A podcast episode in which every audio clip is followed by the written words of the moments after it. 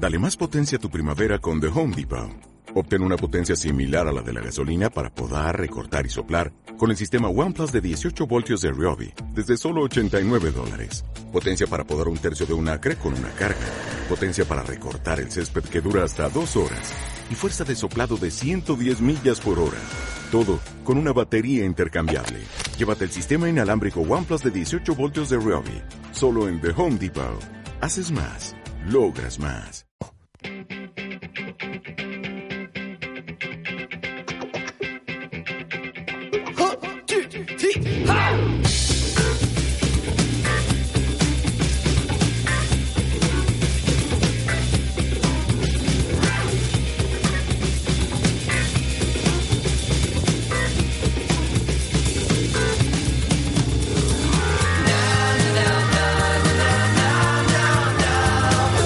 Directo Marca Vigo.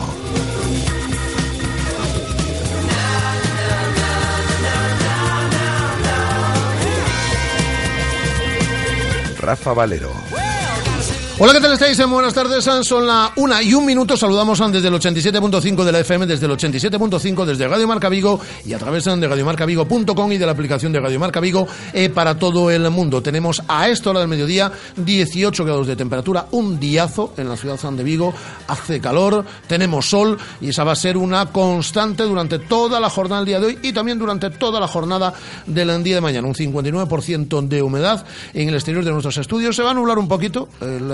Tiempo el eh, próximo miércoles, pero nos espera una semana con mucho sol y con temperaturas muy altas. Andiazo en el cual tenemos que celebrar que el Celta, 10 años después, vuelve a Europa, vuelve a disputar competiciones europeas, tiene pase matemático garantizado para Europa League. De momento para disputar previas, de momento tiene asegurado el séptimo puesto. Es esto, ahora en la tabla clasificatoria. De lo que se trata es de escapar del mayor número de rondas previas de Europa League y conseguir el quinto puesto. Y para ello, el partido de esta noche, ocho y media en Balaidos ante el Granada, es muy importante. Tenemos la lista de convocados, 18 disponibles 18 convocados. No entra ningún jugador del filial. No hay sorpresa. Se recuperan Daniel Vaz y Hugo Mayo, ya con el alta médica desde el día de ayer, y son baja Claudio Bobú y también Andrés Fontas, ambos por lesión. Miguel Torrecilla será director deportivo del Betis las tres próximas temporadas. Ha llegado a un principio de acuerdo con el conjunto verde y blanco y abandona siete años después el Celta. De hecho, abandonará el Celta en los próximos días. Comenzará a trabajar para el Betis. De hecho, ya este fin de semana, por ejemplo, ni tan siquiera ha viajado para seguir partidos Miguel Torrecilla, ya que será el director deportivo como digo, del Betis las tres próximas temporadas. Ahora se trata de encontrar cuanto antes un sustituto que ocupe su cargo desde ya, porque hay mucho que planificar, hay muchos temas que cerrar. Os lo vamos a contar todo. También el asunto Torrecilla, por supuesto, la clasificación para Europa League. Hemos preparado una pieza para conmemorar esa vuelta a Europa, el Eurocelta. Vuelve el Eurocelta y hablaremos del partido del día de hoy. Y escucharemos a Eduardo Berizo en su comparecencia en el día de ayer. Y pondremos la lupa a toda la actualidad del Celta, como cada lunes, de la mano de Javier Mate. Y lo vamos a analizar todo en el día de hoy en Tertulia en Celeste con Abraham Romero, compañero desde Papel, la revista del diario El Mundo de todos los domingos, y también eh, con su blog de NBA en marca.com, y Miguel Román, compañero periodista también en Vigo E. El Coruso prácticamente ha certificado su permanencia en la segunda división B grupo primero, uno de los autores de los goles en Santiago el pasado fin de semana. Cifuentes estará con nosotros. Se aleja el sueño de repetir competición europea para Cangas. Hemos quedado con su capitán, con Suso Soliño el VGO Basket y ese equipo de Liga EVA. Hemos citado a su presidente, a Javier Villalobos. Y fenomenal fin de semana para Esther Navarrete con el Celta y también a nivel individual. Hablaremos con ella, con la atleta, en este tiempo en el cual también a modo de agenda resumiremos todo lo que ha sucedido en las últimas 48 horas en el otro fútbol y en el polideportivo. Iremos con todo ello, como digo, hasta las dos y media de la tarde. El Celta ha vuelto a Europa. Yo quiero pensar, quiero pensar que vosotros queréis felicitar al Celta. Porque no todos los días se disputa competición europea y tenéis un montón de vías para poder felicitar al Celta a través de esta sintonía de Radio Marca Vigo. Por ejemplo, nuestro número de WhatsApp, mensajes de voz al 618023830, 618023830. Queremos mensajes de voz gratuitos, ya sabéis, a nuestro número de WhatsApp felicitando al Celta por su vuelta a Europa o llamadas directas para felicitar al Celta también, o para hablar de lo que os dé la gana. Aquí la radio la hacemos entre todos. Al 986-436-838, 986-436-838 o al 986-436-693, 986-436-693. O también a través de las redes sociales. Nuestra cuenta en Twitter hemos activado un hashtag EuroceltaRM Vigo. Con ese hashtag EuroceltaRM Vigo. Felicitaciones para el equipo de Eduardo Berizo que vuelve a competición europea. O para hablar del asunto Miguel Torrecilla. Tenemos ya un de mensajes en nuestra cuenta en Twitter, arroba Radio Marca Vigo. Ya sabéis que también estamos activos en Facebook, Radio Marca Vigo, en la cuenta de Radio Marca Vigo, y la foto, los vídeos y demás en nuestra cuenta en Instagram de Radio Marca Vigo. Así que con todo ello y con alguna cosa más, como siempre os decimos, hasta las dos y media de la tarde son las 13 horas y 5 minutos, si os parece bien. Solo, solo y únicamente si os parece bien, comenzamos. Radio Marca. 15 años haciendo afición. Por tercer año llega a Vigo el Campus Fútbol Pro Tour. Deporte, formación en valores y diversión. Cinco días inolvidables. Del 11 al 15 de julio en la Ciudad Deportiva del Mercantil. ¿Quieres tu medalla? Tramos de inscripción abiertos. Plazas limitadas. Director deportivo Jorge Otero. Más información en diesen.com. La tecnología del nuevo Renault Megane es tan novedosa que todavía no hemos encontrado el nombre en castellano que la defina. Easy Park Assist, For Control, Head Up Display. Nuevo Renault Megane, absolutamente nuevo con cuatro años de mantenimiento y asistencia en carretera. Ven a probarlo este mes a Rodosa Vigo, Nigrano Cangas, y llévate de regalo unas entradas de cine. Síguenos en nuestro canal YouTube Cárnicas Serrano TV. Suscríbete y disfruta del mejor contenido y consejos para runners. Serrano, come bien y corre. ¿Te gusta el pádel? iPadel es el club más grande de Galicia con 11 pistas panorámicas. Cuentan con una escuela y una gran variedad de servicios como fitness para mejorar la coordinación, masajes terapéuticos, reservas online y parking gratuito. iPadel graban tus partidos y entrenamientos para que compruebes por ti mismo cómo evolucionas. Acércate a conocer las instalaciones al Polígono Industrial Portela en Puxeiros o visita nuestra web clubipadel.com. Según las últimas estadísticas, el 80% de la población sufre o ha sufrido dolor de espalda y más de un 25% padece y sufre de hombro doloroso. Seguro que no han venido a nuestra clínica. Clínica de Fisioterapia y Osteopatía Sanare, la mejor receta para los dolores de espalda y hombro. Clínica de Fisioterapia y Osteopatía Sanare. Visítanos en María Verdiales 37 o llama al teléfono 886 11 53 61. Cuida tu coche sin renunciar a la calidad.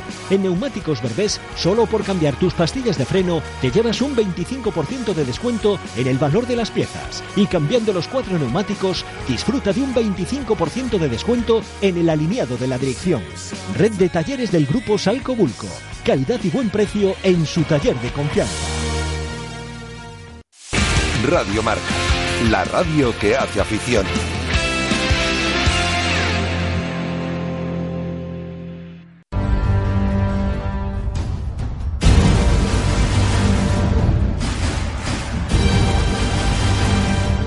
Es la hostia para nosotros. Hace cinco temporadas estábamos en segunda división, hace cuatro salvándonos en la última con, con la soga al cuello. Pienso que es un, un premio, hay que ver la, la, realidad. Yo siempre dije que el objetivo tenía que ser Europa. Por club, por ambición, eh, teníamos que estar arriba. Sí, estamos viviendo un, un momento muy, muy bonito y esperemos que dure por mucho tiempo. Y somos conscientes de lo, de lo que ha costado llegar hasta donde estamos ahora y nosotros dependerá estar lo más arriba posible. Nuestro foco eh, ha sido ganar para, para, estar peleando la quinta y la, la, sexta plaza. No vamos a descansar hasta, hasta conseguirlo y, creo que después lo que podamos hacer en, en Europa League ya dependerá absolutamente de cómo, planifiquemos nuestro, nuestros partidos. Bueno, pues a verdade significa moita ilusión, moita satisfacción polo, polo traballo feito por todo o que, o que pasamos cando este clube pois, estaba en situacións moi difíciles, moi complicadas. Sabemos que pasamos por momentos difíciles, duros onde, bueno, tanto a nivel deportivo como a nivel económico non, non estábamos moi ben e pasamos por momentos difíciles.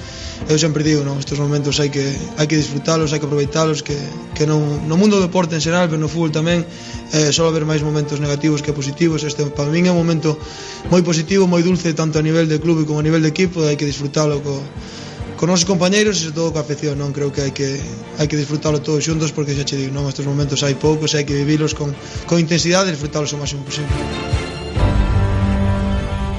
Eurocelta vuelve a Europa. El equipo, entrenado por Eduardo Berizo, está ya en competiciones europeas. Disputará, cuando menos, Europa League en la próxima temporada. Y digo cuando menos porque aún matemáticamente se puede conseguir el cuarto puesto, algo que yo veo mm, tremendamente complicado, por no decir eh, casi imposible, pero si se gana hoy estarían a cuatro puntos del Villarreal con Veracha a favor. Pero lo que hay que asegurar es la quinta plaza, todos queremos más, pero obviamente es un eh, premio y es para aplaudir la temporada espectacular de este Celta. Mensajes que nos habéis dejado, tenemos una barbaridad eh, de ellos, así que vamos a ir actualizándolos en un instante, pero si os parece, primero los vuestros a través de nuestro número de WhatsApp, del 618-023830. Mensajes para felicitar al Celta y para hablar de lo que os dé la gana. Mensajes como estos. Buenos días, soy Pablo desde Moaña. Hola. Hoy quiero felicitar a todo el celtismo, a todos nosotros y recordar, eh, muchos recuerdos me vienen a la cabeza, pero sobre todo eh, me viene uno del 2009, la primera vez que mis hijos eh, los arrastré hasta Balaídos y me acuerdo que mi hijo pensaba que iba a ser del Barça y como hoy eh, está atrapado por el Celta completamente. Eso es lo más importante, los celtistas del futuro. Y, nada, y, felicitarnos a todos y pensar que sufrimos mucho, aunque ahora estamos disfrutando mucho, pero que se sufrió mucho y, y eso hay que recordarlo y tenerlo presente siempre. Así que nada, un saludo y gracias. Gracias a ti. Más Ya mensajes. sé que en esto del fútbol no se debe ser revanchista y hay que ser elegante, la, tanto la victoria como la derrota y tal. Nada. Yo quiero ganarle hoy al Granada y si pudiéramos nosotros mandarlos a segunda, mejor. Bueno. Por mí, que se vayan a segunda. Adiós. Buenos días, soy Jesús Crego de Buenos Coruña. días, Jesús. Sí, señor, Celtiña, ahí estamos en Europa, otra vez voltamos. Nada, simplemente eso, felicidades a todos los celtistas por este logro. Y venga, que el cuarto puesto, ganando hoy, está ahí al lado y por qué no soñar. Si lo conseguimos, pues bien conseguido está. Y por último, dar las gracias a Radio Marca, a Radio Marca Vigo, claro, porque gracias a ellos voy a poder estar hoy en Balaídos disfrutando de, de nuestro equipo con mi padre, que es el culpable de que yo lleve esta sangre celeste por dentro de mis venas.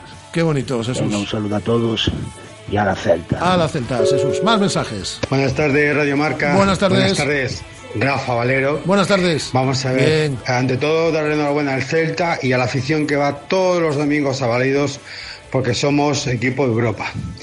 Dos, eh, con el tema de Torrecilla, porque no echamos mano de Borja. Borja Ubiña está ahí, es de la casa, es nuestro. ¿Por qué no? ¿Por qué no lo podemos intentar? Ahí está una sugerencia. Más celtista que él, pocos. Y venga, va, Rafa, mañana quiero irte ahí, darle caña a la gente de Madrid. Venga, un abrazo a todos. Ahí estaremos a las 8 de la mañana, cuando no están puestas las calles. Mañana en la tertulia de Directo Marca a partir de las eh, ocho y media. Pero antes hay que hacer un programa local en el día de hoy con vuestra presencia. Por ejemplo, Jesús Crego ya nos dejaba un mensaje también a través de Twitter. Por fin, Onoso Celtiña empieza a estar no lugar que se merece. Imos Celta, orgullo celeste, siempre Celta. Eh, mm, vamos a ver más mensajes. Eh, grande Celtiña, voltamos a Europa a loitar polo quinto posto e, e seguir acercándonos ao cuarto moi merecido o Celta. Eh, a raíz de la noticia de Miguel de Torrecilla esta mañana ya también os contábamos que firmará tres temporadas como director deportivo del eh, Betis. Eh, nos hablan de si Paco Herrera puede ser el sustituto de si Borja o Viña otra gente. Eh, otra gente dice que ya lo confirma el Betis efectivamente, no oficialmente pero no lo niega eh, más eh, cosas el mejor sustituto que puede tener es el propio Eduardo Maciá, nos dicen. En el Betis, por desgracia, no se le ha dejado trabajar. Eh, más eh, espero que sea el pila- el pilar de un buen proyecto y no del esperpento actual, a la hora también del del sustituto de Miguel eh, Torrecilla. Eh, bueno, si llevan, pues decir que estoy leyendo así, como os contestáis entre, entre todos vosotros, pero bueno, hay varias personas que nos sugieren a Paco Herrera, que nos sugieren también eh, a Borja Ubiña. Eh, Carlos Abalde nos dice, buenos días equipo, este fin de semana nos deja la gran noticia que el Celta está en Europa, pero una gran noticia también, una gran y desgraciada noticia también en este caso, porque un chaval de 15 años se murió en un campo de fútbol, sucedió en Musía, porque no es obligatorio un, un desfibrilador, que no lo hacía, y cursos, efectivamente debería ser obligatorio en todos los ah, campos. Eh, y en nuestras loas y felicitaciones, dice Pablo Cordeiro, no se nos puede olvidar el señor Murillo, efectivamente, artífice de todo esto y que no abandonó ni en lo peor. Cantidad de mensajes, eh, Carlos eh, Valde también, eh, saludos equipo, vamos a Celta, hoy tres puntos, que tenemos que trasladarle todo esto a entrenadores, a directivos, a todo el mundo.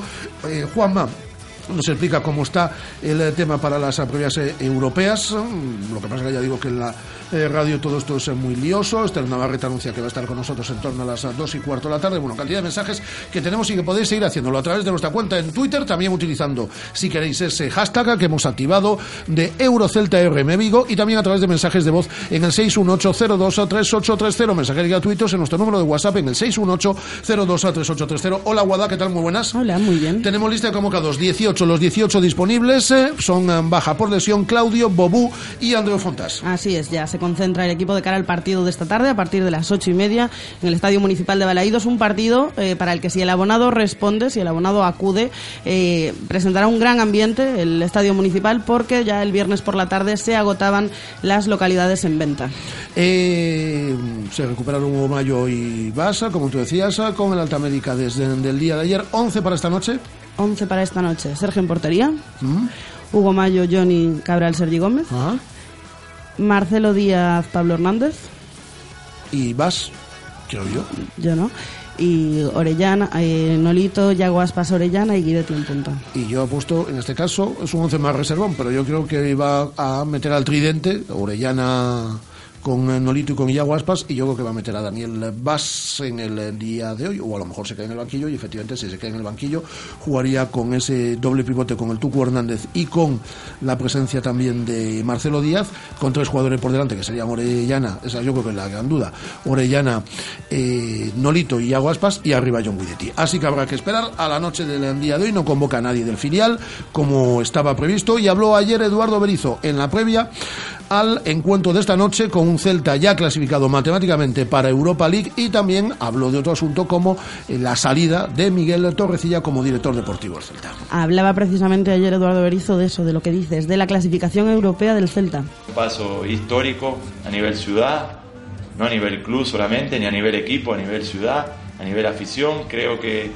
la ciudad merece el año que viene competir en Europa después de mucho tiempo, clasificarnos a jugar previa o lo que sea pero premiando una, una temporada del equipo de los futbolistas, creo que es muy ilusionante con todo esto, con esta buena noticia de la clasificación europea para el Celta, también pedía Eduardo Berizo una cosa a la afición, que esté en las malas. Siempre ha jugado la, la, afición un papel muy importante.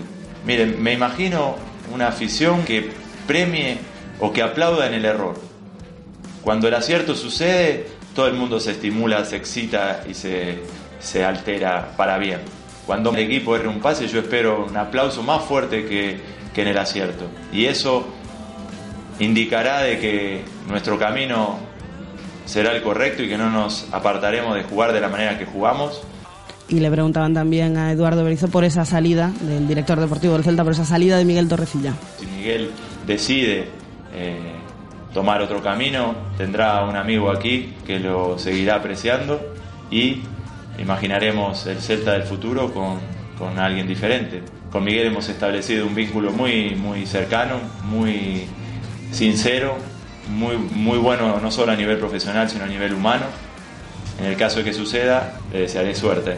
Y os cuento cómo está el tema Miguel Torrecilla. Será director deportivo del Betis de cara a las tres próximas temporadas. Ha llegado un principio de acuerdo pendiente únicamente de firma. De hecho, Miguel Torrecilla ni tan siquiera este fin de semana se ha desplazado para seguir partidos. Ya no trabaja para el Celta, aunque ocupa su despacho aún en la sede social. Y el Celta oficial en el transcurso de esta semana la salida del que ha sido su director deportivo a lo largo de estas últimas siete temporadas. Deja el Celta Miguel Torrecilla, lo deja por un asunto eh, meramente económico. La intención de Miguel Torrecilla era renovar su contrato con el Celta, pero el Celta no llega ni por asomo a las cantidades que le ofrece el Betis de cara a las tres próximas campañas. Ya trabaja el conjunto eh, Vigues, el club que preside Carlos Mourinho, en la búsqueda de su sustituto, que además se incorporará en los próximos días a la dirección deportiva. Hay mucho que planificar, hay mucho que trabajar. Miguel Torrecilla ya no lo puede hacer porque el proyecto del próximo año ya no será el suyo y sí será el del director deportivo eh, que le sustituya. Por ese motivo, como digo, el Celta oficializará en las próximas horas,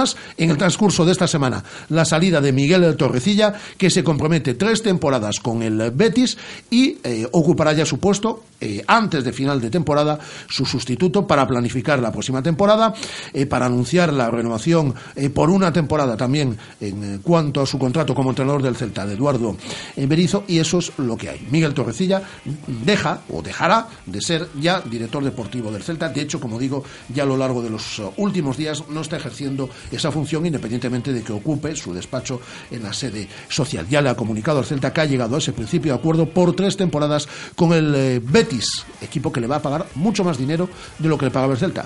Torrecilla quería quedarse aquí, Miguel Torrecilla quería quedarse aquí, pero el Celta ni por asomo llegaba a las cantidades que le ofrecen los tres próximos años en el Sevilla. ¿Y qué habló del Granada, Eduardo Berizo, Guada? Pues habló precisamente de lo complicado del rival de esta tarde.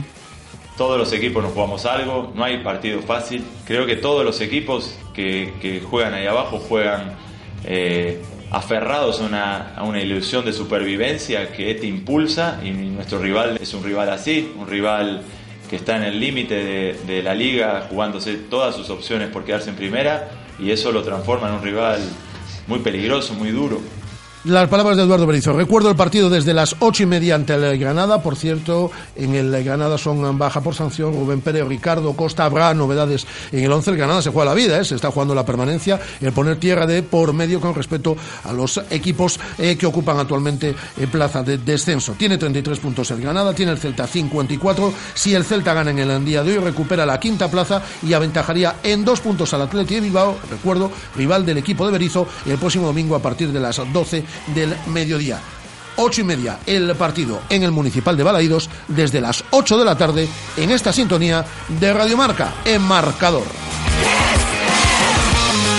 Y a las 13 horas y 21 minutos saludamos a Javier Mate, como todos los lunes, en esta sintonía de Radiomarca Vigo. Hola Javi, ¿qué tal? Muy buenas. Hola Javi. Estaba ahí Javi. Pues vamos a recuperar esa, vamos a recuperar esa comunicación. Si el Celta gana en el día de hoy, por cierto, se situaría a cuatro puntos del Villarreal. Yo creo que estaría muy complicado porque quedarían tres partidos y recorta tú al Villarreal cuatro puntos en, tres partidos y más con un calendario complicado, pero ahí estaría también a tiro. De lo que se trata es de asegurar la quinta plaza y para ello van a ser necesarios puntos de aquí a final de temporada. Por ello, la importancia del encuentro de la noche el día de hoy, independientemente de la clasificación matemática para Europa League. Y como digo, como todos los lunes, saludamos al gran Javier Mate. Hola Javi, ¿qué tal? Muy buenas. Hola, ¿qué tal? ¿Cómo estáis? En primer lugar, enhorabuena porque el Coruso yo creo que no matemáticamente, que esto se podría conseguir el próximo fin de semana, pero virtualmente ha llegado ya a los 45 puntos. Vital, luego hablaremos, eh, por cierto, de este partido. Hablaremos con Cifuentes, uno de los autores de los goles en, en Santiago este pasado sábado, pero con la victoria en San Lázaro este pasado sábado, Javi, virtualmente el Coruso es equipo de Segunda División B de cara a la próxima temporada. Pues esperemos que sí, como tú bien dices, no matemáticamente, porque hay algunas combinaciones que se pueden dar y más vale en el fútbol no pensar en ellas, pero, pero el triunfo del sábado no, nos, nos da una, un margen muy, muy interesante. La verdad es que el equipo ha sabido recomponer eh, en las dificultades y ante una situación que se nos presentaba medio agónica sí que hemos sabido responder y afortunadamente el Coruso el año que viene estará otra vez, eh, yo creo que en, Segunda División B, afortunadamente. ¿Estuviste en Santiago el sábado? Sí, estuve siguiendo el partido. Y sufriste, me imagino, con una barbaridad. He visto imágenes, por ejemplo, del banquillo, ¿no? Con Rafa Sáez y con todos los jugadores que estaban en el banco celebrando los, los goles, porque era una finalísima, ¿no? Porque si no, era llegar con el agua al cuello a las tres últimas jornadas. Y fíjate tú, por ejemplo, el, el rival de este fin de semana en Obao, el, el Racing de Ferrol, que quiere garantizar cuanto antes ese primer puesto. Bueno, es una situación un poco atípica porque, bueno, el Compos también es un equipo gallego con el que tenemos una gran conexión tanto a nivel pues de técnicos como de directivos y por un lado pues está la alegría propia evidentemente que, que, que, lo que representaba ganar y por otro lado pues también piensas no joder una entidad como el Compos con un estadio como el que tiene con una infraestructura de entrenamientos como la que tiene incluso con una economía que parece que ahora está bastante bien pues un equipo que prácticamente también aunque no matemáticamente pues pues representaba que, que iba a tercera y y también piensas, joder, ¿qué ha hecho esta gente mal, no? Para, para, para merecer este castigo. La verdad es que es una, una situación donde eh, me, me, resultó, bueno, claro, cuando ganas muy gratificante, soy un cabroncete, pero, pero también un poco de solidaridad con el adversario y, y un poco viendo las barbas de tu vecino claro. ¿no? Es decir, cuidado que aquí, si estos se van a tercera y y han hecho las cosas y han procurado poner todos los medios y se van, ¿por, ¿por qué no te puede pasar a ti? Hay que tener un poco cuidado y hay que sacar conclusiones de todo, evidentemente. Y hablando del Celta, pues es el premio una temporada espectacular. Javi, eh, a falta de tres jornadas, en el caso del Celta aún a falta de cuatro, porque tienen que jugar en el día de hoy, vuelve una década después a, a Europa. Estamos todos felices y dichosos, pero claro, nos hemos vuelto tan exigentes que ahora ya pedimos ese quinto puesto, eh, Javi.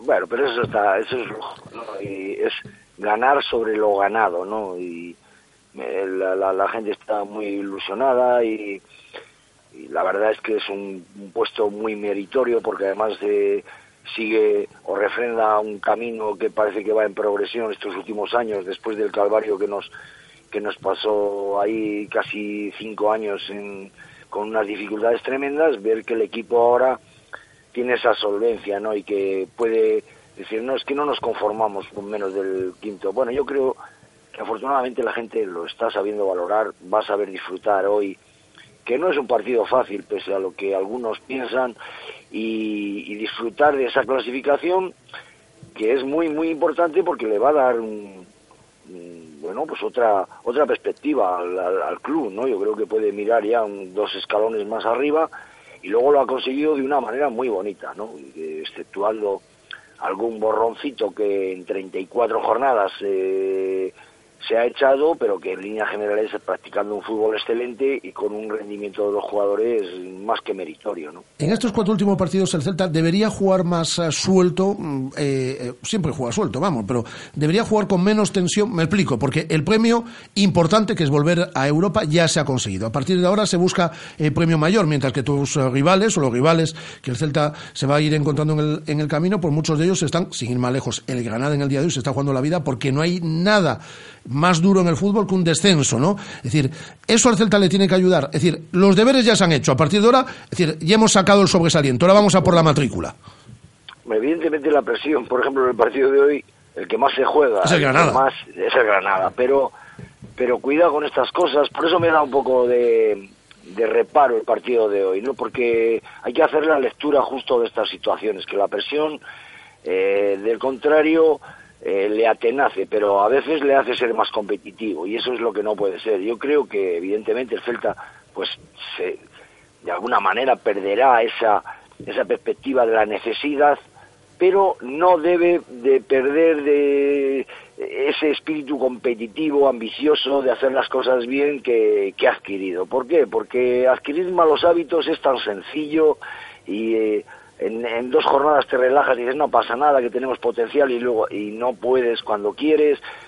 Yo no me relajaría tanto. Yo evidentemente ahora pues puede que a lo mejor se pueda pensar en alguna rotación en dar minutos a algún jugador pero yo creo que el equipo va a mantener eso porque le ha caracterizado eh, estas últimas jornadas eh, ha habido algunos partidos que dices bueno pues tres partidos en una semana a lo mejor uno se lo toman y no, el equipo goza de buena salud mental. Y yo espero que lo siga gozando estas tres jornadas.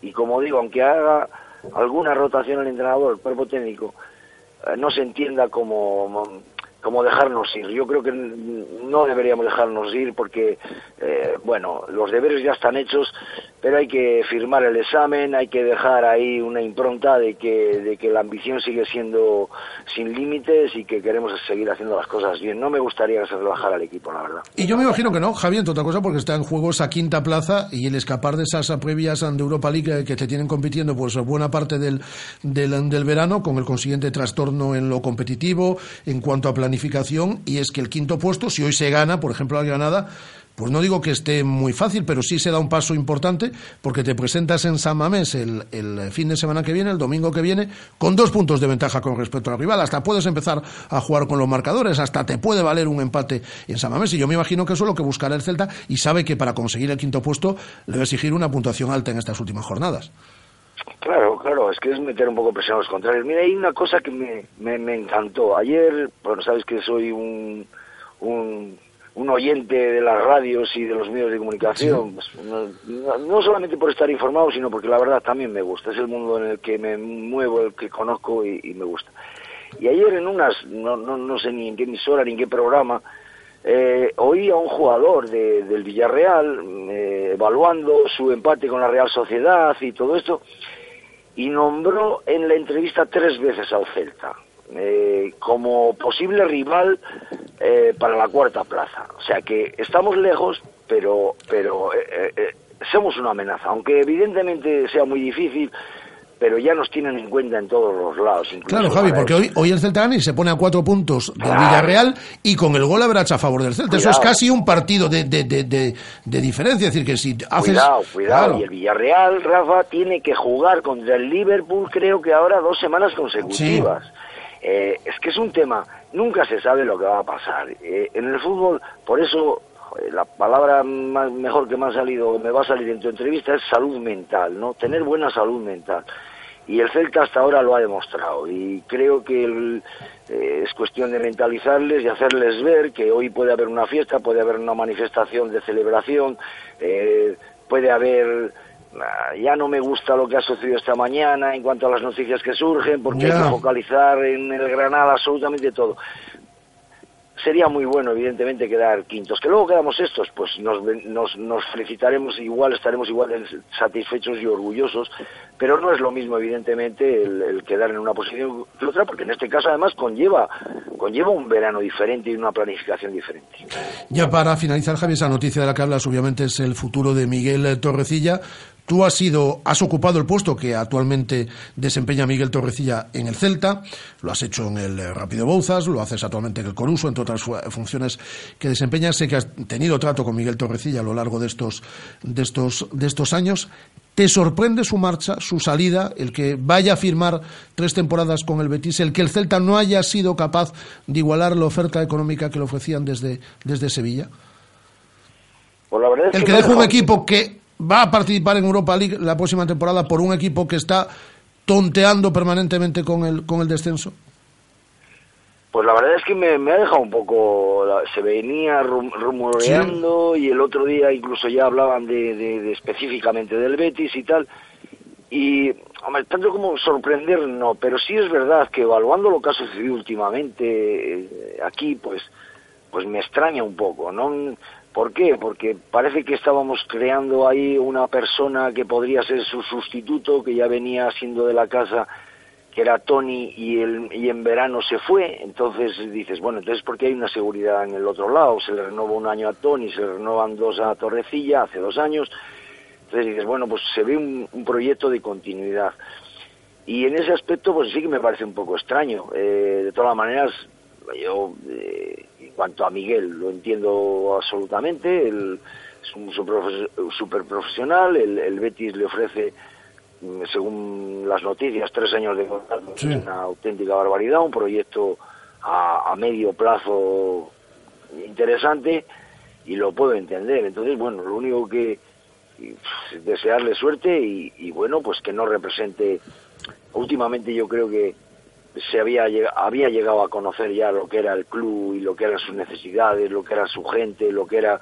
Creo que eso es muy importante, siempre lo valoro, siempre diré que, que las personas lo primero que tenemos que hacer cuando nos ficha un equipo es interesarnos por la historia, por la tradición, por, por las gentes de ese sitio y este yo creo que ya lo entendía bastante bien. Bueno, pues lamentarlo en cuanto, en cuanto a eso y desearle suerte. Y luego, bueno, a su futuro sustituto o su, su sustituto, pues también desearle suerte y tener un- los demás un poco paciencia porque necesitará un margen, evidentemente. Eh, tú que mm, conoces perfectamente ese cargo, como digo, y desempeñas ese puesto y lo has desempeñado en el Celta, lo que está claro es que un director deportivo no se mueve por, como tengo contrato hasta el 30 de junio, trabajo hasta el 30 de junio. Es decir, si ya él tiene decidido, si él ya ha dado lo que hay al Betis y falta la firma, pues Miguel Torrecilla, y eso es lo que me dicen que va a suceder, dejará el Celta en los próximos días. eh, su sustituto llegará, obviamente, también en las próximas fechas, porque hay que planificar un año, hay que planificar una temporada y una temporada en la cual Miguel Torrecilla ya no va a ser el, el director deportivo de este equipo.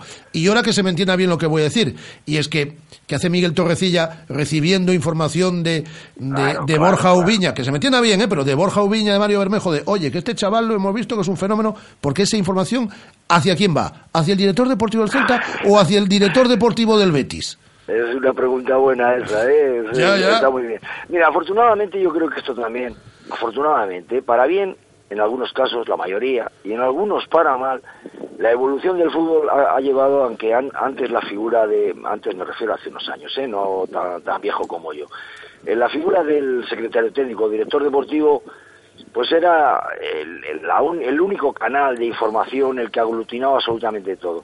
Pero ahora, como tienen unos grupos de trabajo tan extensos, en el Celta creo recordar que hay cuatro o cinco, Sí. Castro, Rakovic, Bermejo, Ubiña, no sé si me olvido de alguien. Bueno, yo, yo quiero, quiero entender que, que ese cuerpo técnico, pues, mm, podrá llevar una línea de, de, de planificación en cuanto a pretemporada, dónde, cómo, con qué jugadores, y luego ya las negociaciones puntuales, pues bueno, me imagino que, que con el mismo presidente o con Chávez pues lo llevarán adelante. No me parece tan, tan dramático eso, pero sí me parece bien lo que tú dices, que si ya es una decisión absolutamente decidida, tomada y definida, bueno, pues hasta aquí hemos llegado. Es evidente que ahora mismo eh, Torrecilla, siendo un superprofesional, va a pensar en el Celta, pero también estará pensando en el Betis, ¿no? Y, y, y eso no me, entonces me parece bien que si ya está decidido, pues mañana diga, bueno, pues hasta, hasta luego Lucas, y aquí paz y después gloria, porque no tendría mucho sentido prolongar esto hasta el 30 de junio, que no haría nada más que retrasar, sobre todo lo que nos importa a nosotros, que es la, marcha y la ejecución de lo que debe ser el nuevo Celta. Totalmente de acuerdo. Yo espero ver algún día en ese puesto a Javier Mate. Eso lo espero yo. Eh, un abrazo muy fuerte, Javi. Bueno, muchas Cuídate- gracias, cuídate un mucho. saludo. Un abrazo muy fuerte. Javier Mate, eh, poniendo la lupa a la actualidad del Celta todos los lunes en esta sintonía de Radio Marca Vigo, nos dice César Cal, enhorabuena al celtismo, merecidísima clasificación, siempre Celta, me alegro, mm, por lo de Torrecilla, me alegro, chao, tampoco era la última Coca-Cola del desierto, que vuelva feliz. Hay gente que también habla de la vuelta de Félix Carnero. Y Tomás Ambas, que lo citamos aquí para cuando quiera, mm, se siente aquí alrededor de esta mesa y nos lo explique todo mm, tan claro contar. como el eh, caldo de un asilo, porque lo tiene el- todo lo que a nosotros nos resulta eh, complicado de contar en antena, él lo tiene súper claro. Nos dice, el sexto va directo a Europa si el Sevilla no gana ni Copa del Rey ni Europa League. No es tan difícil decirlo claramente, pues ahí estás. Ya lo ha dicho Tomás ya no hace falta que lo diga yo. Tiempo de tertulia en Celeste, hoy con dos pedazos periodistas, con Abraham Romero, con Miguel Román, a las 13 horas y 37 minutos. Radio Marca, la radio que hace afición.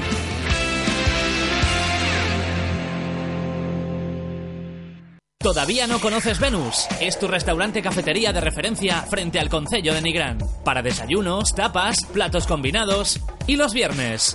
Venus es tu sitio. Los mejores monólogos a partir de las 11 de la noche con entrada libre. Reserva tu mesa para cenar y disfruta de los mejores cómicos del panorama nacional. Venus, en Nigrán, la mejor opción a cualquier hora del día. Jefe, llevamos horas cargando cajas. ¿Cuántas caben en una NV200? Exactamente las mismas en una E NV200 100% eléctrica. Hasta llegar a 4,2 metros cúbicos. Gama NV200, ahora con tres años de mantenimiento, garantía y asistencia. La única duda que tendrás será si la compras diésel o eléctrica. Nissan Innovation that excites. Rofer Vigo, carretera de Madrid 210 en Vigo, Pontevedra. ¿Cómo me apetece un chocolate caliente? En Churrería Bretema elaboramos nuestros propios churros y patatillas. Contamos con reparto a cafeterías. Estamos en las inmediaciones de La Miñoca. Fotógrafo Ángel Llanos número 12. Teléfono 986 29 67 22. Churrería Bretema. A tu servicio desde 1986. ¿Te gusta el pádel? iPadel es el club más grande de Galicia con 11 pistas panorámicas. Cuentan con una escuela y una gran variedad de servicios como fitness para mejorar la coordinación, masajes terapéuticos, reservas online y parking gratuito. iPadel graban tus partidos y entrenamientos para que compruebes por ti mismo cómo evolucionas. Acércate a conocer las instalaciones al Polígono Industrial Portela en Puxeiros o visita nuestra web clubipadel.com. Demasiado potente. Demasiado equipado. Demasiado deportivo. Demasiado coche. Gama BMW Serie 3 con sensor de aparcamiento delantero y trasero, faros LED y sistema de navegación business desde 25.500 euros. Demasiado... mm, Demasiado... Solo es el 30 de junio. Financiando con BMW Bank, plan PIB incluido. Más información en Celta Motor, carretera de Camposancos número 115, Vigo. Radio Marca, la radio que hace afición.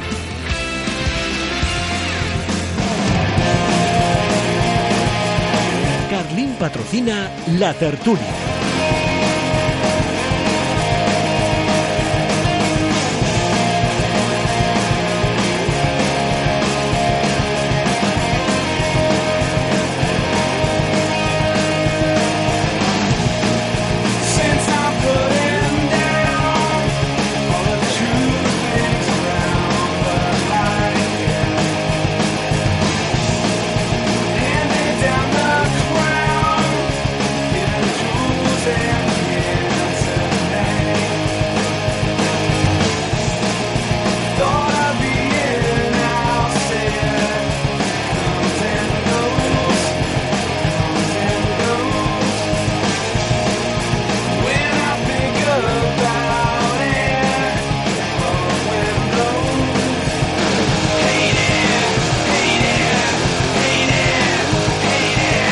Bueno, vamos con nuestro tiempo de tertulia en celeste en el día de hoy con Abraham Romero desde Papel, la revista del diario El Mundo todos los domingos y desde la web, desde marca.com, también con su blog de NBA. Hola Abraham, ¿qué tal? Muy buenas. Hola Rafa, ¿qué tal? ¿Vas a comprar alguno de los cuadros de Tita o no da? Hombre, tengo que esperar un par de años para hacerlo entonces. ¿Un par de años? Bueno, si solo son un par, ni Bueno, tan si son- mal. bueno, te, te pa- te pagan bien en papel. Si son un par de años, no, no No, está, no, no, varios, varios. no está mal. Era la portada ayer de, de papel. Por cierto, ¿quién va a ganar la NBA este año?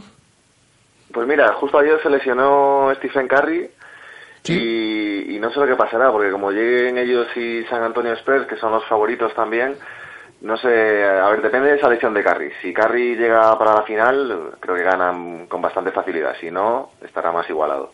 Y desde Vigo, eh, Miguel Román. Hola Miguel, ¿qué tal? Muy buenas. Hola, buenas tardes, ¿qué tal, Rafa? Eh, ¿Cuándo contasteis ya que el Celta jugaba en Europa hace un mes, no? Con sí, bueno, con a puntos principio y de todo, temporada a ya. principio de temporada. Vale. Por cierto, que eh, ¿a ti te gusta la NBA? Miguel? A mí sí, a mí me encanta. ¿Y eh, para ti quién es favorito? Para mí, yo soy muy aficionado a San Antonio y Ah. yo confío en San Antonio. Yo a pesar de a pesar de que, de que se pueda recuperar Carry, yo yo creo yo creo que San Antonio es favorito. Bien, bien, bien. Eh, pues ahí tenemos también, hay que hablar un poquito de la, de la NBA, tiene un blog espectacular ahí, eh, también eh, Abraham en la web de marca.com. Eh, y los amigos de eh, que ya decimos que cuentan las noticias antes de que estas sucedan. El Celta ya es equipo de Europa League, pero como somos muy exigentes, estamos todos muy contentos porque yo creo, bueno, en primer lugar, estamos hablando de una temporada que hay que poner en valor porque es espectacular. Peleábamos contra transatlánticos y a falta de tres jornadas, en nuestro caso aún cuatro, hemos conseguido ese pasaporte europeo. Sí, yo, yo creo que es una temporada ya histórica para, para recordar de, de aquí a muchos años y para poner en valor el, tanto el proyecto del equipo desde que estábamos en segunda, como al entrenador, como al director deportivo, que bueno, ya hablaremos después de lo de hoy, Sí, sí. como, como al presidente. O sea, es para, para felicitar a todos, a la afición también, y para, vamos, para cerrar, no cerrar un ciclo, pero bueno, confirmar, digamos, que ya estamos totalmente asentados en, en Primera División, que somos uno de los mejores proyectos de, de España y, vamos, un día para disfrutar y una noche para disfrutar también y para ganar, que, hay que ganar para evitar ser séptimos, como sea. Yo creo que verano pasado ya todos nos podíamos salir que po- podía pasar esto. Eh, se veía que el equipo estaba creciendo, eh, después de acabar octavo el año pasado, eh, los fichajes que se hicieron, pero aunque tuviéramos toda esa sensación de que se podía lograr, eh, la plantilla mantenía que el objetivo era la permanencia, pero bueno, todos teníamos esa sensación, eh, no hay que dejar de, reconocer el mérito, el mérito que tiene porque porque este equipo está compitiendo contra contra contra rivales que le, en muchos casos le triplican el presupuesto. Eh, estar ahora mismo a estas alturas por encima del Sevilla es una barbaridad, bueno, y del Valencia, pero bueno, el Valencia ya, ya vemos que está haciendo una temporada nefasta, pero bueno, el Sevilla está haciendo una temporada bastante digna, eh, centrado en otras competiciones, sí, pero, pero no lo está haciendo mal y estamos ahí por encima de ellos. Yo, yo creo que, que hay que tener en cuenta el mérito, el mérito de este equipo, que, que, lo que lo que ha hecho eh, no es nada fácil, es, producto de mucho trabajo, de, tener una idea clara de juego, de saber llevarla a la práctica, de acertar los fichajes. eh, hay mérito por parte de, todos, de- de- desde los jugadores hasta Berizzo, Miguel Torrecilla y también la, eh, la directiva con el presidente a la cabeza por saber saber eh, confiar en, en estos jugadores en este entrenador y, en Miguel Torrecilla. Una década después eh, volvemos a Europa, pero claro, nos hemos vuelto muy exigentes y es que se puede ser exigente, lo digo, porque hay puntos ah, por, por delante para poder conseguir ese quinto puesto, escapar de esas previas ¿no? de, de Europa League y de hecho el partido del día de hoy es importantísimo. En primer lugar porque enfrente tienes a un equipo que se está jugando la vida, que es el Granada, que quiere escapar de esa zona de descenso, quiere poner tierra de por medio con respecto al descenso. Pero en el caso del Celta es que ganando en el día de hoy aventajas en dos puntos al Atleti de Bilbao y hasta casi casi puedes empezar a jugar con los marcadores. Hasta puede no ser malo un empate en San Mamés. Todo lo que no sea eso te obliga, por ejemplo, a ir el domingo a Bilbao a conseguir la victoria. Sí, veremos qué pasa hoy. Yo el partido de hoy me da bastante miedo. Es un partido Eh, trampa. Sí, eh, por, por dos motivos fundamentales. Uno porque es el, por el rival, que es el Granada, que se está, está jugando la vida y ya sabemos cómo el Granada en estos finales de temporada siempre acaba... Siempre se la juega bien. ¿eh? Siempre se juega bien la vida en los finales de temporada. Sí, sí, es el, es el equipo es nacido para esto. Sí. Y por otro lado, por el equipo, después de conseguir la, la clasificación y se va a vivir una fiesta, puede haber un poco de relajación. No digo, no digo ya que los jugadores se lo tomen relajadamente, sino que es puede ser eh, inconsciente, ¿no? Ves el ambiente de fiesta, lo que has conseguido y, igual falta, aunque tú quieras ponerle tensión, igual te falta un poquito. Eh, esperemos que no suceda, eh, porque lo que has dicho, eh, conseguir la quinta plaza es muy importante. Mm, también ganar te, te pone ahí cerca de la cuarta. Bueno, es un objetivo que me parece bastante complicado, pero bueno, la gente está ilusionada con el tema. Y yo creo que el Celta necesita ganar hoy y confirmar que es equipo europeo, aunque la, la clasificación matemática diga- lo diga que sí, te lo tiene que confiar también en el campo, decir aquí estamos, estamos en Europa y ganar y terminar la liga eh, eh, de la mejor manera posible y si se puede acabar quinto pues mucho mejor que sexto y obviamente que séptimo. Hay mucha diferencia para el Celta. Con la Antilla de Torrecilla, para mí cambia, cambia todo el panorama de, del Celta este verano. Al final, eh, quedar séptimo te lleva a jugar dos rondas previas, a Berizzo quiere varios fichajes, uno por línea, he leído creo, Sí. y, y esos fichajes se tienen que adaptar y entiendo que van a ser fichajes de mucho peso y, y si empezamos la temporada en agosto creo que nos puede nos puede sentar muy mal, sobre todo al final de la temporada que viene. Y sería daría mucha rabia quedarse fuera de Europa en la, en la previa, o sea, me, me da mucho miedo todo esto, me da mucho miedo todo esto, me da mucho miedo cómo el Celta pueda organizar este verano, cómo, cuál, quién va a ser el sustituto, eh, los fichajes, la adaptación de ellos, me da mucho miedo. Por eso creo que la- el partido de hoy, sobre todo el del domingo en Samamés, son dos finales que hay que ganar, especialmente el de hoy, y ganando el de hoy con empatar en San Mamés creo que estaría más o menos hecho porque luego recibimos al Málaga que no se juega Nada. no se juega absolutamente nada entonces creo que ese partido lo podríamos ganar o empatar por lo menos y, y estaríamos quintos porque ya te digo me, me da mucho miedo el verano que se viene el, me, la escuchaba antes a Javier Mate y es cierto que el Celta hace justo antes de que se fuese Tony Otero, parecía Tony el sustituto de Torrecilla. Sí, si os parece ya ponemos encima de la mesa porque estamos hablando sí, de Miguel pero- Torrecilla como si fuese el asesino como como en las eh, eh, como en las novelas de como un thriller o como una película no que hablas así del asesino pero no se ve pues eh, ponemos ya es decir el- encima de la mesa el tema de Miguel Torrecilla como hemos venido eh, contando y también como se apunta desde Sevilla firmará tres temporadas como director deportivo del Celta ha llegado a un principio de acuerdo el Celta ya lo sabe se va a hacer oficial en el transcurso de esta semana de hecho deja ya su despacho en la sede social Miguel Torrecilla estos días porque es absurdo que alguien que no va a tener que ver en la próxima temporada planifique la misma. Y se lo decía yo a Javier Mate, al rey de lo que cuenta Abraham, y que se entienda bien, repito otra vez lo que voy a decir. Te va a dar un informe Bor- Borja Oviña, Mario Bermejo, Ratkovic, eh, Santi Castro, de un jugador, ¿a quién se lo está dando? ¿Al director deportivo del Celta o al director deportivo del Betis? Es decir, Miguel Torrecilla, pues a- cierra un ciclo y a partir de ahora lo que hay que buscar cuanto antes y que ocupe ese despacho, si puede ser esta semana mejor que la siguiente, el- la persona que venga, que venga a sustituirlo, ¿no? Sí, para- sí, Sí. No, y digo, a mí es una, es una decisión que me sorprende muchísimo en Torrecilla, porque creo que empezó el proyecto en segunda división, eh, Sí. se ha ido ganando una, una fama bastante buena cuando en los primeros años había bastantes críticas de la afición por algunos fichajes y demás, consiguió darle la vuelta a eso, mantuvo al equipo en primera división y ahora que llega el, el premio, digamos, a todo ese trabajo, se va del, o, o no renueva, bueno, nunca sabemos a veces lo que hay detrás de cada decisión, pero se va a otro equipo que no va a jugar Europa la próxima temporada y que, como decía Rafa antes, está coqueteando con los puestos de, puestos de descenso este año. Creo que es un equipo que seguramente, por presupuesto del equipo, no solo en la ficha de Torrecilla, sino por presupuesto del equipo, es un presupuesto mayor, pero no lo, no lo termino de entender porque creo que este año, el entrar en Europa, el, las decisiones en cuanto a fichajes que va a tomar este verano, le podrían poner aún más en, en el foco, digamos, del, del público español, por así decirlo.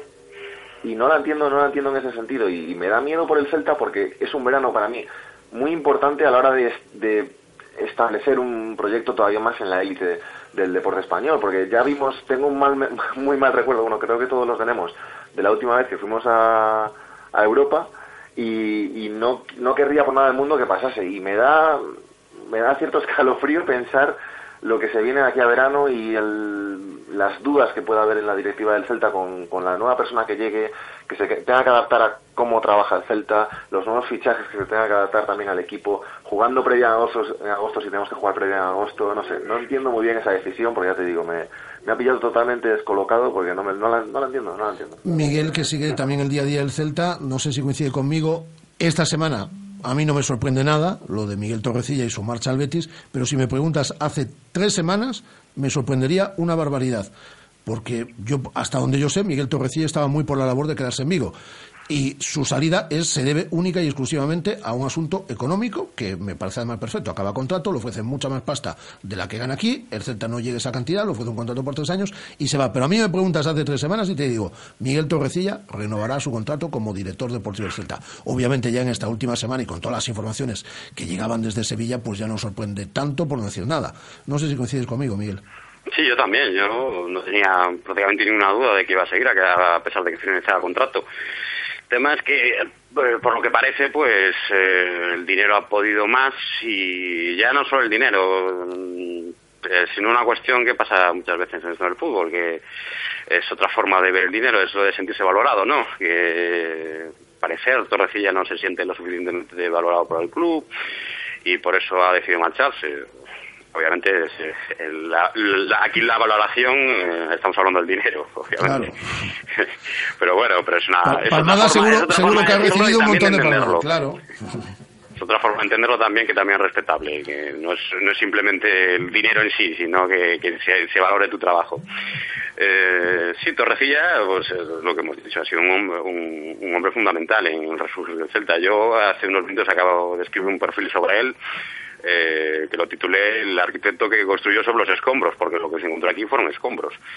Y ha tenido, ha tenido épocas, épocas duras Torrecilla, porque ahora todo el mundo valora su trabajo, todo el mundo habla de él prácticamente como un mago, pero recuerdo el artículo que hace solo tres años, en el año 2000 2013, después de conseguir aquella permanencia tan agónica, eh, Mourinho decidió renovar a Torrecilla y hubo mucha gente que se echó las manos a la cabeza y yo incluido la verdad porque porque la planificación no había sido la correcta a pesar de, de que, de que llegaron jugadores importantísimos como Augusto, Crondelli o Cabral y llegaron a muy buen precio pero la planificación no ha sido la correcta para un, para un equipo que, que luchaba por la permanencia, había carencias, eh, carencias en defensa, que siempre se arrastra un poco a Torrecilla, pero Torrecilla ha sido un, un director deportivo que ha sabido crecer con el Celta, lo hizo primero en segunda, que, que su primera temporada tampoco fue del todo buena, ¿os acordáis cuando, cuando se decía que solo traía jugadores de Salamanca? Efectivamente. Y que cuando se acabasen los jugadores del Salamanca, que ya no tenía quien fichar. Pues se acabaron los jugadores de Salamanca y fue fichando a mejores jugadores, jugadores que fueron importantísimos en el ascenso, hablo de Lucas, eh, eh, luego Orellana, eh, jugadores, jugadores fundamentales y en su trayectoria en primera ha pasado lo mismo. La primera temporada la planificación no fue buena, la segunda fue mucho mejor y la tercera ya, ya vemos eh, ya vemos cómo, cómo está el resultado que, ha dado. Eh, ha fichado jugadores y, lo que tiene mérito es, es contratar jugadores que, que nadie conoce y que te ofrecen un rendimiento espectacular. Bueno, que nadie conoce o que casi nadie conoce. Jugadores semi desconocidos, como el último caso es el Dani Ras, eh, Radoya en su día, eh, Bongondá, eh, apuestas fuertes, que es lo que hace de un director deportivo bueno, porque teniendo mucho dinero y fichando a jugadores que todo el mundo sabe que son, son cracks mundiales, pues eh, no tiene, no tiene excesivo mérito. Lo, importante es, es saber conseguir a, buen precio jugadores que se, que se acaban convirtiendo en fundamentales en tu equipo. Es que eh, Miguel y Abraham, no sé si coincidís con lo que voy a decir, pero me da la impresión de que el Celta fichó, entre comillas, un becario, es decir, alguien que no sabía un, no había llegado al fútbol de élite, digo, como, como director deportivo, y eh, el que se va es un director deportivo de primer nivel. Es decir, el que va a fichar el Betis ya es un director deportivo de primer nivel, con los contactos, con la agenda, con eh, eh, la estructura mental y, y también profesional eh, para, para afrontar un eh, reto de primerísimo nivel. que han crecido a la mano el Celta y Torrecilla, es innegable. Eh, la evolución del Celta no se entiende sin Torrecilla y la evolución de Torrecilla como dice- director deportivo no se entiende sin sin el Celta porque porque han, han cometido han cometido errores los, do- los dos juntos eh, han vivido momentos muy malos los dos juntos y han logrado un éxito tremendo eh, el Celta apoyado en Torrecilla y Torrecilla con, con la confianza que le ha dado el Celta. Es una pena que acabe de, de un modo tan abrupto y, y cuando ahora debería ser, ser la guinda del pastel este año en Europa y veríamos como Torrecilla daba un paso más y nos podía sorprender un poquito más. Va, va a ser una pena que no siga. Sí, sobre todo ya te digo, por, por el- a mí me sorprende más que cualquier otra cosa el destino. Y no es por, no es por des- desmerecer al, al Betis, pero bueno, entendería mucho más si se fuese, no sé, a, a un Sevilla o a un equipo que estuviese ahora mismo a la altura del Celta. Pero entiendo que entrar en Europa es, es un premio a todo el trabajo que él ha tenido estos años, por eso no entiendo eh, esta decisión de no, aunque sea por disfrutarlo, pero bueno, respeto totalmente la, la decisión, que la decisión sea económica, pero bueno, no, no comparto ni, ni entiendo que lo haga ahora cuando el equipo se va a jugar la temporada que viene, la temporada más importante de los últimos pues 10, 11 años. Después hay una cosa que comentaba antes Abraham eh, a raíz de, de la charla que teníamos como todos los lunes con Javier Mate hace unos, hace unos minutos y es que yo creo que el primer sorprendido es el Celta porque el Celta digamos que estaba formando como sustituto a Tony Otero, ¿no? Era la persona que dirigía el fútbol base, pero que se le estaba formando, lo había acercado a Miguel Torrecilla para que fuese ya su persona de confianza y demás. Se deja salir a, a Tony Otero, ahora director deportivo del Lugo, el, el pasado verano, y resulta que ahora te quedas sin Tony Otero y sin Miguel Torrecilla. Es decir, yo entiendo que el pasado verano el Celta dice, es que claro, tenemos un proyecto a largo plazo con, con Miguel, con Miguel Torrecilla, y, y- y no pasa nada. Pues ahora te quedas sin, sin ellos dos. Sí, claro, sí. Si lo hubiera sabido, pues el Celta el año el verano pasado le decía a Tony, aguanta un año más, que, que cogerás el, testigo de Torrecilla, pero claro, no, el Celta su intención era seguir con Torrecilla muchos años. Eh, la relación era buena, el, eh, todo, todo estaba transcurriendo perfecto, eh, eran todo éxitos y por eso ahora esta decisión pues parece que a, a nosotros por lo menos nos ha, nos ha cogido por sorpresa en el club creo que también Sí, Eh, yo creo que también, sí. y eso es, ese es el problema, porque cuando una decisión tan importante te, te coge por sorpresa, pues eh, contratar a un sustituto eh, no, es- no es fácil. Eh, veremos veremos qué hace y además tiene que ser algo porque hay que planificar la temporada hay que hay que hacer los fichajes y lo que tú decías eh, de esta semana pues no, no puede pasar porque y por ese motivo no, no va a estar Torrecilla trabajando para el Betis y el Celta a la vez es, es Claro. imposible es decir, mejor es este jugador, boom, me encaja más en el Betis o me, enca- me encaja mejor en el Celta. Es que eso, Abraham, no puede ser. Sí, no, yo comentaba antes lo del miedo a, a este verano, sobre todo por eso, porque me parece una situación tan rocambolesca y que creo que ha pillado tan descolocado al Celta, por lo menos esa es la sensación que me da, que el equipo está, o sea, el club como club está un poco desconcertado ante esta decisión, sobre todo al no tener ya a Tony, a Tony Otero. Entiendo que la decisión de, de Tony Otero de irse es porque el Celta le dijo, mira, tenemos a Torrecilla para muchos años, y ahora el club se ve, y, lo- y la afición, y yo mismo veo al club eh, en mayo, con Europa a lo mejor en agosto, que son tres meses, sin director deportivo, y habiéndose ido Torrecilla de esa manera, que parece que ha pillado también al club descolocado, el club no sé si tiene una lista de objetivos o de posibles candidatos, o sea, hay que estudiar esa lista, hay que estudiar a los candidatos. ¿Y esa lista va a fichar por el Betis o va a fichar por el Celta? Claro, claro. Y no, y, y que esa lista huele a candidatos de Sevilla. fichajes, candidatos de fichajes, pero también hablo de candidatos a la dirección deportiva, me refiero, que no es, es un puesto demasiado importante como para tomarlo, como para oficializarlo, creo, en una semana, vamos. Creo que tiene que haber un estudio y que eso lleva su tiempo y por eso me da bastante miedo cómo pueda solucionar el Celta toda esta situación. Yo creo que el Celta conoce desde hace aproximadamente una semana esta noticia y tiempo han tenido esta semana para ir, pero vamos, es una decisión efectivamente lo suficientemente importante como para no, to- para no tomarla a la ligera.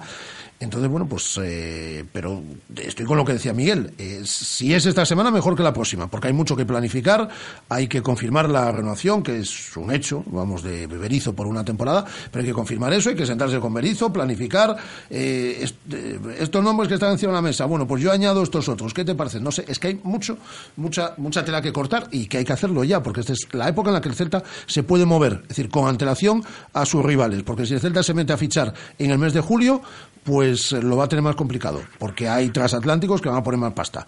Eso yo creo que, que está garantizado. Eh, este es el tema Torrecilla, que hoy era más para hablar, obviamente, de, de lo contentos que estamos, pero quisiera volver un instante, si os parece, a esta temporada y al éxito de esta temporada y a la clasificación europea, a, esa eh, Europa League ya garantizada. Pregunto, eh, porque lo decía Javier Mate también hace un instante, ¿y si ganamos hoy, el cuarto puesto es una locura? Eh, Teniendo en cuenta que el Villarreal está compitiendo en Europa. el Ah, tema es si ganamos hoy Claro. Eh, si- si no ganamos hoy, Miguel, ya si es- nos olvidamos. Si ganamos hoy, pues nos colocamos ahí cerca. Yo estaba viendo ahora el calendario del Villarreal y, y no sé qué decirte. Porque si lo ves el calendario del Villarreal, puedes decir que el único partido complicado que tiene es el último contra el Sporting en el Molinón. Porque tiene, tiene que jugar en, en, en Valencia y recibir al Deportivo. Dos equipos que en principio no se juegan nada. Pero también hay que tener en cuenta que el Villarreal no está llegando a un muy buen momento este final de temporada y tiene, tiene la Europa League ahí que, que obviamente pues va, va a poner toda la carne al asador en esa competición. Se está a tres partidos de ganar un título. Eh, es complicado. También tenemos que Hombre, ver es, que cómo- cómo- es que ganando hoy, Miguel, hay que, hay que descontarles cuatro puntos, aunque Claro, tengamos tiene el gol a a favor, en tres partidos. jornadas. Es decir, tiene que fallar en dos partidos, efectivamente. Y luego también hay otro otro detalle, que el Celta no está ahora mismo en el mejor momento de temporada. Eh, hemos venido de, venimos de empatar contra, contra dos equipos que no se juegan nada, como el Betis y el Español. Anteriormente ganamos en el Molinón, sí, una victoria de mérito, pero, el partido anterior empatamos también contra el Deportivo. Eh, no sé cómo si este equipo será cap- es capaz de, de- sería capaz de recortarle esos puntos al, al Villarreal, aún estando el Villarreal en mal momento y pinchando el Villarreal. No lo sé. Eh, me parece un objetivo complicado, la verdad, pero bueno, si, si se puede, si, si, si hoy el equipo gana y se coloca ahí, pues obviamente no vamos a renunciar a ello. Tendremos que, te- tendremos que lucharlo. A mí, mientras haya, mientras haya puntos en juego, pues hay esperanza, pero me parece tremendamente complicado. No sé cómo se ha recuperado el equipo después de la jornada entre semana, de los dos empates. Sí que es cierto que Villarreal, al tener Europa League, va a tener ahora, pues, contando la semana anterior, tres semanas seguidas con partidos entre semana y, y en fin de semana, y eso le puede, le puede hacer daño, sobre todo por las, ra- por las rotaciones y demás. Hombre, a mí el partido del Villarreal en Valencia contra el Valencia no me parece excesivamente fácil, porque el Valencia, No. desde el cambio de entrenador, están intentando, pues, con un poquito de orgullo, eh, tirar para adelante y acabar de la mejor forma posible la temporada, y al final es un derby. Pero bueno, ahí si pierden, pues serían tres puntos. Y es su última posibilidad de pillar al Sevilla, que es el séptimo clasificado, que lo tienen eh, lo tienen imposible, pero vamos, es su última posibilidad. y luego es que reciben al Depor y, y van a bueno no estoy seguro de cuál es su último partido ahora mismo En Bueno, Molinón. En el Molinón. Molinón. el Sporting el Sporting creo que se va a salvar entonces no creo que va a llegar a la última jornada bueno no sé no, sé- no se sabe pero bueno Eh, No, yo creo que el y- y Sporting esa última jornada se la va a jugar, ¿eh? Claro, y luego está, por otra parte, el calendario del Celta, que tampoco es el más fácil que de todos No. los equipos, porque visitar San Mamés hoy en día con el Atleti sin jugarse Europa ni nada, que el Atleti también querrá asegurar la sexta la sexta plaza y luchar por la quinta, Acabar en el No Calderón, que esto tiene pinta de que se va a decidir en la última Calderón, claro, en la es última que- jornada. es que para mí hay que ganar los partidos de casa, el Granada y el Málaga, y luego todo lo que sea suma de los otros campos, pues fantástico, y, y ya veremos lo que pasa, lo que hace el Villarreal, pero ganar los dos partidos de casa nuestros, seguro, a Granada y a Málaga, y a partir de ahí, pues soñar todo lo que se pueda soñar, pero lo veo muy complicado por el calendario del Celta. Hace unas semanas parecía más sencillo el calendario del Celta, se ha complicado en estas Sí. últimas semanas. Sí, sí, sí, porque sí, nadie sí. contaba que con el partido del Calderón de la última jornada, pues el Atlético se jugase algo. Y parece, Sí, parece sí, todo sí. indicar que va a ser así. En, este último mes, el único partido que tenemos en el que el rival no se juega nada es el del Málaga. Es decir, en el resto, siempre, o por arriba o por abajo, los rivales se van a estar jugando, eh, se van a estar jugando cosas. Pues yo quería que estuviesen en esta tertulia dos periodistas, dos pedazos periodistas, pero que son muy jóvenes, porque hace 10 años, cuando el eh, Celta eh, compitió por última vez en Europa, pues eh, em, eran dos adolescentes. Bueno, bueno. Bueno, Miguel un poquito... Yo, yo ya trabajaba en Atlántico Diario. Bueno, Miguel un poquito más mayor. Eh, Abraham, Abraham que tenías 15 años, 16 Pues mira, años. en 2006 tenía 16 años. Abraham tenía 16 años. Eh, Yo tenía ya 20 22 para 23. sí, bueno, Mi- Miguel ya trabajaba en Atlántico, efectivamente. Y ya no hablamos de cuando el Celta de Mosto, el Eurocelta, el famoso Eurocelta Sí, bueno, eso sí. de los Mostovoy, Carpin y tal. Ahí era un niño eh, Miguel y Abraham casi ni había nacido. Yo me acuerdo, yo me acuerdo la primera vez que se clasificó, el- bueno, la primera no, la segunda, por contando la de los 70, Sí. con Irureta, yo estaba en segundo de BUP. Pues ya ves, es decir, ah, Miguel es de BUP No, también. yo- yo sí, ya de la última generación del BUP. Me, me encanta reencontrarme con gente que ha estudiado BUP. Eh, ya, ya, ya, ya, ya, ya soy bastante mayor, eh. Aparento más joven, pero ya... Rabiosamente joven, efectivamente, Miguel. Eh, pues eh, quería que estuviesen ellos dos porque eh, por ahí pasa el futuro del periodismo y pasa también, obviamente, el futuro del Celta, que ojalá muchos años podamos celebrar clasificación para Europa League, eh, para Europa League y le demos valor, porque la temporada ha sido, ha sido espectacular. Y que se pueda ganar esta noche en Balaídos al Granada a partir de las ocho y media. Miguel, un abrazo muy fuerte. Un abrazo. ¿A qué hora publicáis el eh, marcador del Celta de Granada en Vigo, eh? Pues empieza a las ocho y media, yo creo que a las nueve y media ya, ya lo A las tendremos. nueve, a las nueve y media tenéis la crónica con goleadores y todo, vale, vale. Al principio de la segunda parte ya está todo. Un abrazo, un abrazo fuerte, Miguel. Un abrazo. Abraham, eh, la portada la semana que viene de papel ya me la dirás por WhatsApp. Te lo mando, te lo mando por WhatsApp como siempre. ¿Me ¿no? va a gustar? Esta yo creo que sí. ¿Sí? Bueno, me, Yo gusta- creo que sí. me gustan todas, vale, vale. Eh, y estamos pendientes, ¿eh? De eh, Oye, por cierto, ¿eres tú de Juego de Tronos?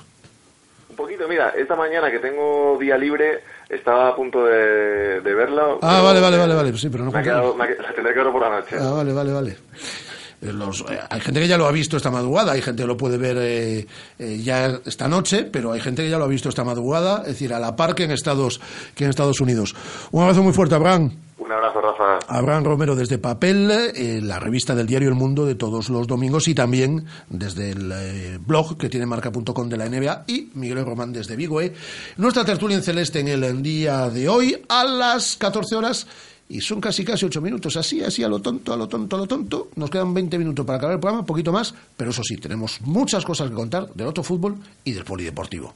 Dos céntimos, otros dos, dos más. ¿Pero qué haces? Es que en Carlín Vigo han tirado la casa por la ventana y han puesto las fotocopias a solo dos céntimos y medio. Con toda esta calderilla ahora puedo fotocopiar todos mis apuntes. Es genial. ¿Y dónde dices que están? Que me voy volando. Pues tienen una tienda en el Calvario, otra en Venezuela, en Teis, en Castrelos, en Independencia y también en el Parque Tecnológico y Logístico de Vigo. Están por toda la ciudad. Carlín Vigo, líderes en el sector de papelería en tu ciudad.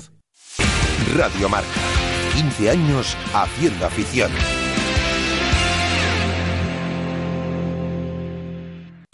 Según las últimas estadísticas, el 80% de la población sufre o ha sufrido dolor de espalda y más de un 25% padece y sufre de hombro doloroso. Seguro que no han venido a nuestra clínica.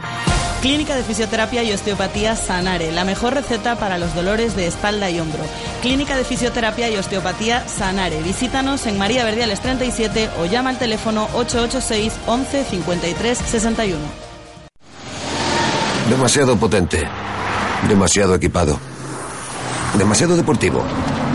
Demasiado coche. Gama BMW Serie 3 con sensor de aparcamiento delantero y trasero, faros LED y sistema de navegación business desde 25.500 euros.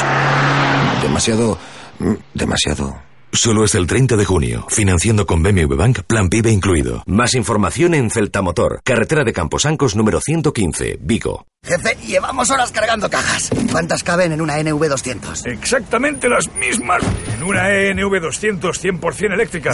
Hasta llegar a 4,2 metros cúbicos.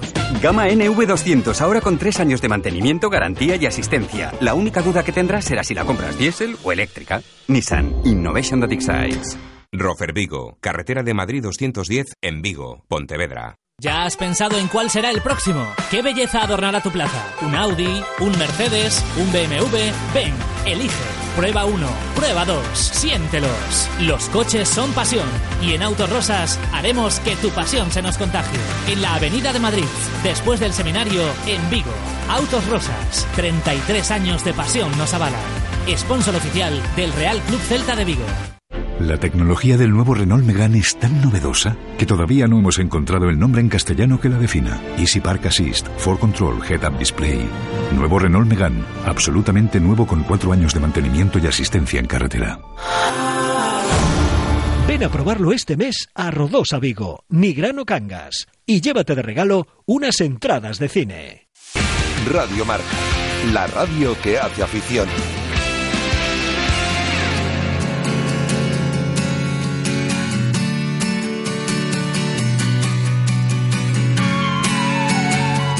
Directo Marca Vigo. Rafa Valero. Donde seguimos haciendo radio hasta las dos y media de la tarde, ganaba, como contábamos antes y como hablábamos con Javier Mate, el pasado sábado en San Lázaro a la Sociedad Deportiva Compostela el Coruso por un gol a dos. El equipo suma 45 puntos. Es la clasificación eh, para disputar el año que viene en Segunda División B, la permanencia de forma virtual, de forma matemática. Pues yo creo que habrá que esperar a la próxima jornada, pero de forma virtual llegar a esos 45 puntos debe garantizar el año que viene estar en Segunda División B. El autor de uno de los son dos goles el pasado sábado en San Lázaro fue Cifuentes. Hola Cifuentes, ¿qué tal? Muy buenas. Hola, buenas tardes. Es virtual, no es matemático, pero muy mal se tiene que dar para que con estos 45 puntos eh, no llegue para conseguir la permanencia, ¿no? Sí, como dice, matemático aún no es, pero bueno, eh, dimos un paso ya prácticamente casi definitivo y como dice, eh, incluso no puntuando ya de aquí al final, yo creo que con esos 45 puntos debería valer, pero bueno, hasta que no sea matemático hay que hay que puntuar esta semana y hacer los máximos puntos posibles y, y seguir. También se afronta a Cifuentes de otra manera esta recta final de la temporada porque quedan tres partidos muy complicados. Visitáis al Racing de Ferrol, el derby ante el Celta B y esa última jornada ante el Racing de Santander.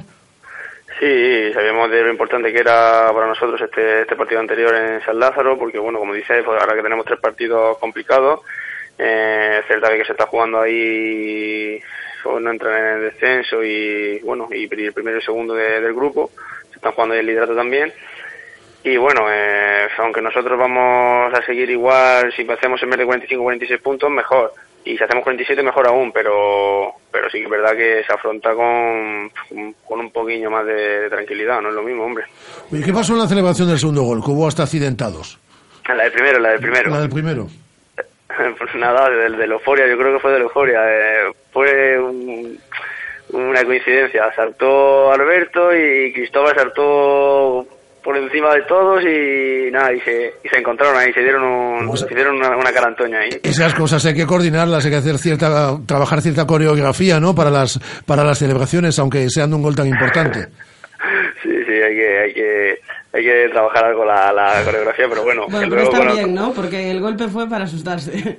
Sí, pero luego con el, con el entusiasmo y el ímpetu, por mucho que trabaje la coreografía, mira, pueden pasar cosillas de estas así. Eh, oye, ha sido una temporada dura, ¿no? Porque hicisteis eh, un arranque de temporada buenísimo, el equipo estaba peleando por playoff de ascenso y luego se ha ido complicando la cosa, complicando la cosa y ha tocado sufrir, ¿eh? Sí, empezamos muy bien. La primera vuelta la hicimos, hicimos 28 puntos, una primera vuelta muy buena. Y bueno, hemos tenido mucho altibajo, muchas irregularidades a lo largo de, la campaña. Hemos tenido muchas lesionados, muchas bajas. Ahora que se ha ido uno eh, a la última jornada está con la gripe que nos hemos quedado también muy tocados. Y, y sí que es verdad que, al final nos hemos metido ahí en un bucle que, que llevamos cuatro o cinco jornadas seis sin ganar y, estábamos metiéndonos ya en, en terreno pantanoso. Pero bueno, gracias a Dios, estas dos victorias seguidas nos han sacado de ahí de, de la zona caliente y bueno, ya con, un- con un poquito más de, un poco más de empuje ya lo certificamos matemáticamente y, y otro año más el Coruso en, en segunda división B.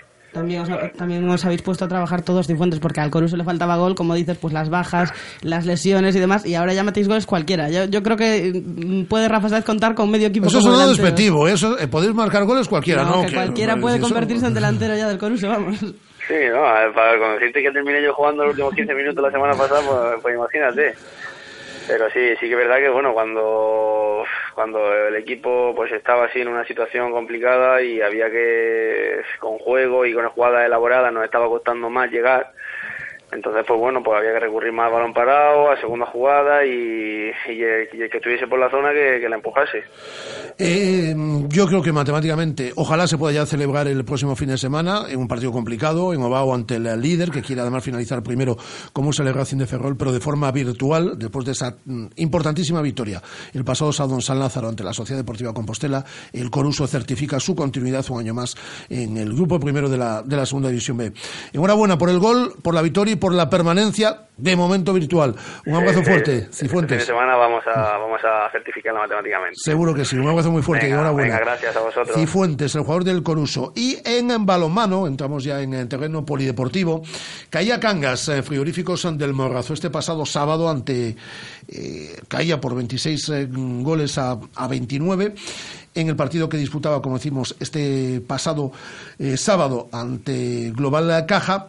Y se complica un poquito el, quinto puesto. No del todo, pero se complica un poco porque está a, a tres, eh, a tres puntos del puesto que ocupa Villa de Aranda en la actualidad. Pero ojalá todos los años tengamos que pedirle a Cangas que esté peleando por este objetivo, porque la temporada ya está hecha, los números son espectaculares y esto sería premio mayor, como ya sucedió la pasada temporada. Suso Soliño, capitán, ¿qué tal? Muy buenas tardes. Hola, buenas tardes. Ojalá tengamos que estar toda la vida diciendo, y Cangas a ver si puede pelear por ahí por Europa, porque ese no era el objetivo. Sí es cierto que después de la primera vuelta y de los números del equipo, pues sí se podía pelear por ello, pero ese no es el objetivo que nadie se engañe de, de Cangas, ¿no? No, ojalá fuera así todos los años, pero nosotros somos un club humilde y intentaremos luchar siempre por la ma- permanencia y cuando tengamos buenas temporadas intentar estar lo más arriba posible, como este año. De todas el formas, Sus-. Suso, ¿qué, qué, qué le ha pasado quizás al equipo? Habéis eh, tenido que competir este año también en Europa, la Liga, no es una plantilla muy, muy, muy, muy larga, y eso a estas alturas, ¿no? Pues es- empieza a hacer mella, ¿no? Sí, al final de temporada siempre se nota un poquito más. Eh, el equipo empieza a estar cansado, pero bueno, eso no es excusa. En casa tenemos a nuestra afición que nos empuja y hay que salir a ganar los partidos. Sabíamos que el Cuenca eh, era un equipo difícil a domicilio, pero bueno, luchamos y ellos jugaron mejor, su portero paró casi todo y, y se llevaron los puntos. Eso te iba a decir que lo del sábado yo entiendo que en principio es un partido que, hay que contar con ganarlo, pero que el Cuenca a domicilio es un rival muy complicado. Eh, su portero estuvo, como dices, muy bien y, y los porteros eh, del Gangas, tanto Geray como Salazar, eh, no estuvieron a lo mejor, estuvieron bien, pero no todo lo bien a lo que nos tienen acostumbrados.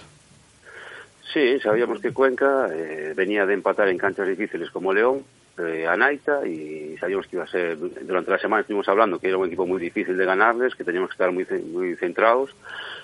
Y nada, al final conseguimos, no lo conseguimos, fallamos muchos lanzamientos y, nuestra portería tampoco estuvo acertada y nuestra defensa tampoco estuvo muy bien. Entonces, cuando se juntan tantas cosas, eh, es normal perder. De todas formas, el objetivo, ahora que estamos ahí, sigue siendo el buscar esa quinta plaza, ¿no? Hay tres puntos de diferencia, quedan cinco partidos y es cierto que va a exigir una, una puntuación alta y eh, pues casi casi ni un despiste más, ¿no?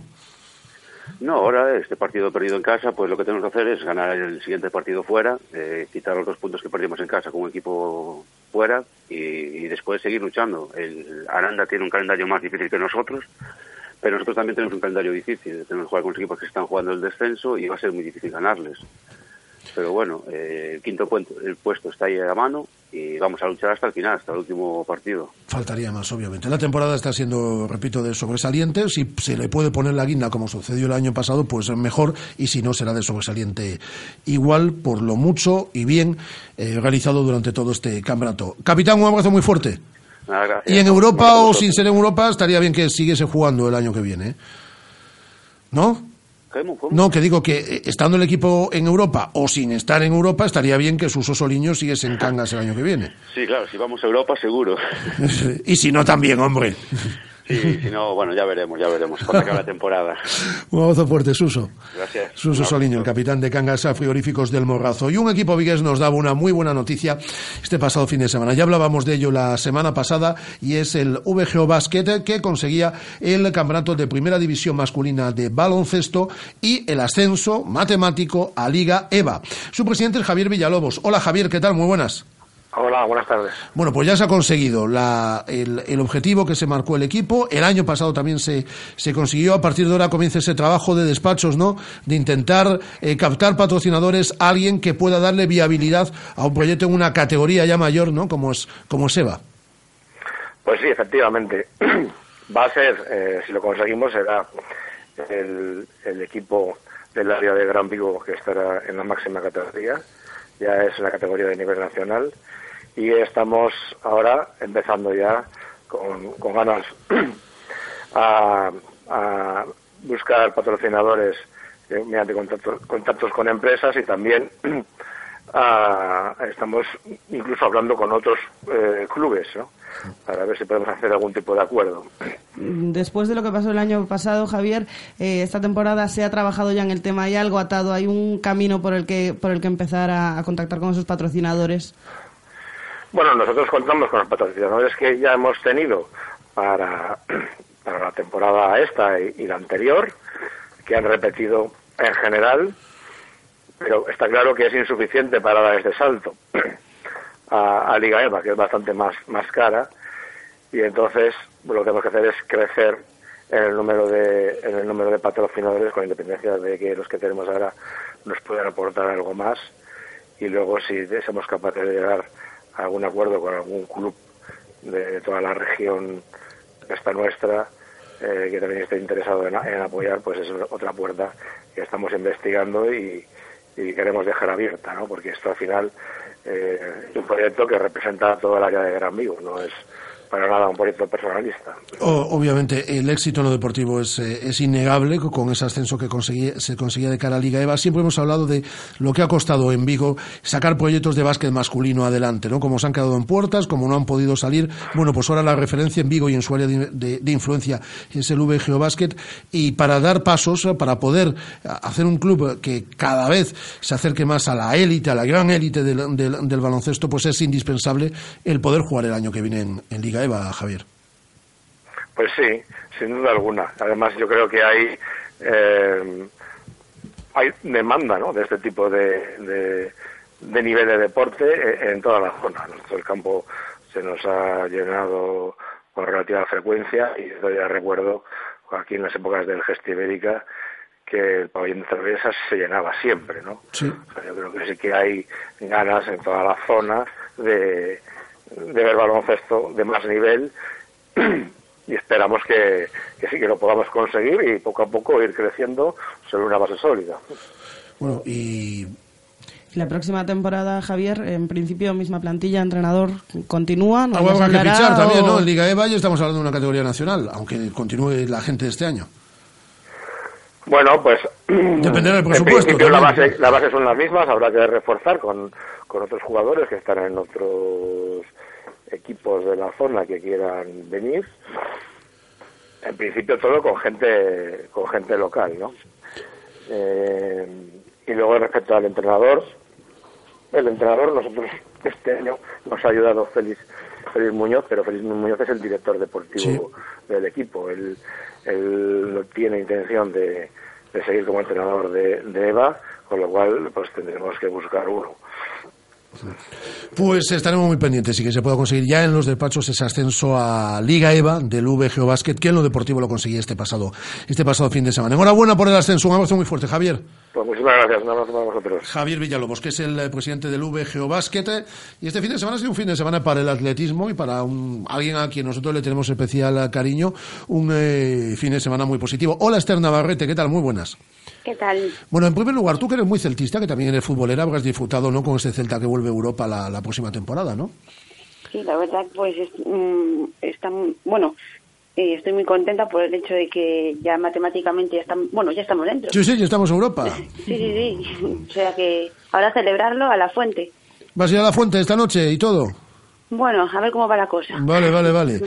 Pero bueno, el Celta Atletismo, que es de lo que vamos a hablar, le ha ido muy bien este fin de semana porque en el campeonato gallego que se celebraba en el Lugo este pasado fin de semana, eh, os proclamabais campeones de la categoría femenina y masculina. En la categoría femenina os eh, imponíais a Herrilla de Ferrol por 136 puntos a 115. Tú competías en los eh, 3.000 metros y conseguías un muy buen tiempo, 9.41-21, ¿no?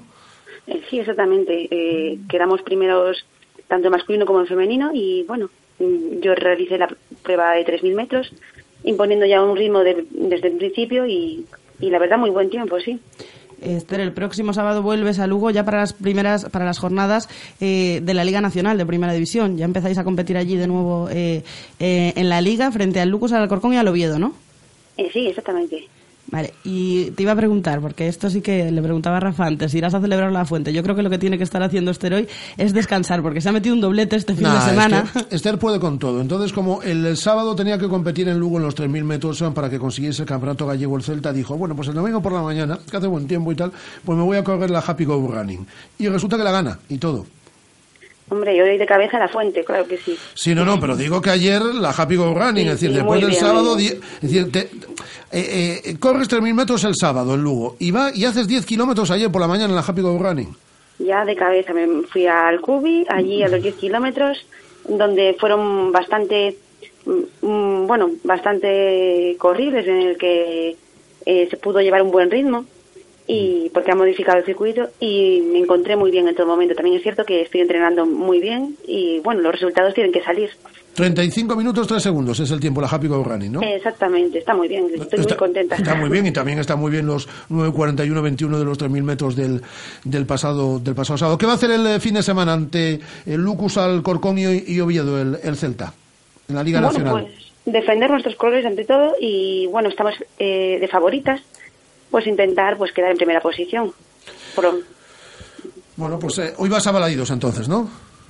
Eh, bueno, estaré por allí Vale, vale, vale, vale, vale. Pues a las 8 de la tarde. que, que disfrutes mucho y enhorabuena por eh, la carrera de 3.000 metros con el Celta el, el sábado y ayer por esa Happy Go Running y mucha suerte de cara al fin de semana en la Liga Nacional. Un beso, Muchas Esther. gracias a vosotros. Un abrazo grande. Esther Navarrete, por cierto, ya tenemos horario para el Celta Málaga, penúltima jornada del Campeonato Nacional de Liga, horario unificado, los partidos en los que hay algo en juego y el Celta se va a jugar eh, posición eh, europea, se jugarán el domingo 8 de mayo a las 5 de la tarde. Por lo tanto, Celta Málaga, día 8 de mayo, eh, domingo a las 5 de la tarde. Horario unificado para todos los partidos en los que hay cosas en juego. Y el Celta se va a estar jugando, pues es el quinto, ser sexto o ser séptimo. Ahora Guada nos resume, a vuelta de publicidad, las otras cosas que han pasado este fin de semana.